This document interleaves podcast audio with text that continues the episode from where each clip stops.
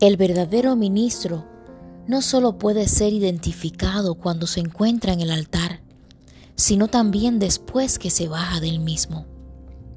Tristemente he conocido ministros que al bajarse del altar son otra persona totalmente diferente.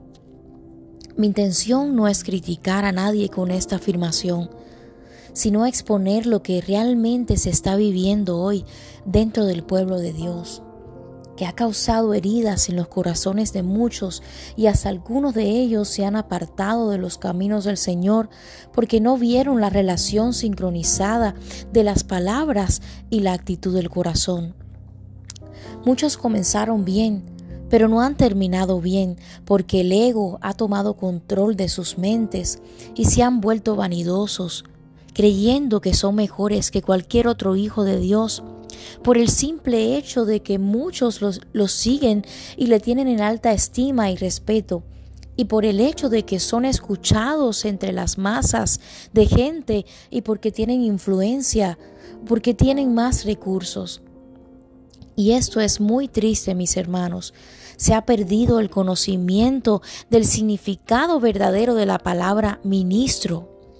Ministro significa siervo. ¿Cómo? Como lo escucha. Ministro originalmente era un siervo, aunque era diferente de un esclavo que trabaja en contra de su voluntad o un empleado que trabaja por su salario. En la Biblia tenemos varios ejemplos. En Salmo 103, por ejemplo, dice, 103.21 dice, Bendecid a Jehová vosotros todos sus ejércitos, ministros suyos, que hacéis su voluntad.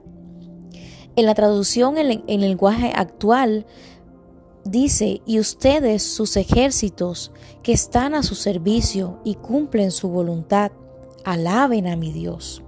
Y en la nueva versión internacional dice, alaben al Señor todos sus ejércitos, siervos suyos, que cumplen su voluntad.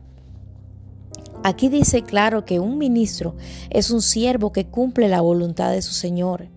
Eso es lo que estamos llamados a hacer todos nosotros, aunque hay diferentes funciones en la iglesia de Dios. Pero Él nos ha dado el mismo valor a todos. A fin de cuentas, Jesús, el soberano del universo, nos dio el ejemplo de siervo como nadie más lo ha hecho. Se humilló hasta lo sumo para darnos vida, pero luego Dios le exaltó sobre todo y sobre todos. Y Dios hizo eso si Dios hizo eso, ¿quiénes somos nosotros para creernos algo y comportarnos de esa manera tan arrogante cuando somos tan limitados y falibles como seres humanos que somos? Todo ha sido dado a nosotros por gracia. Debemos darnos el justo valor que Dios nos ha dado, ni más ni menos. Hermano mío, no importa cuál rango sea el suyo como ministro en el pueblo de Dios. Al Señor ni a la gente le impresiona eso, solo nuestro corazón. Y la gente mira y compara lo que decimos con lo que hacemos. Qué lindo ser hallados aprobados delante de Dios y en perfecta armonía de nuestras palabras con nuestros hechos ante los ojos de los demás también. Cuando mostramos eso en nuestra vida, le demostramos a todos que la vida en Cristo es diferente.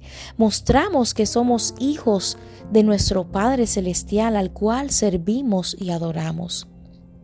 Qué lindo que si no lo ha hecho, a partir de hoy pueda usted poner en práctica ese verso de la palabra en Filipenses 2.3 que dice, Nada hagáis por contienda o por vanagloria, antes bien con humildad, estimando cada uno a los demás como superiores a Él mismo.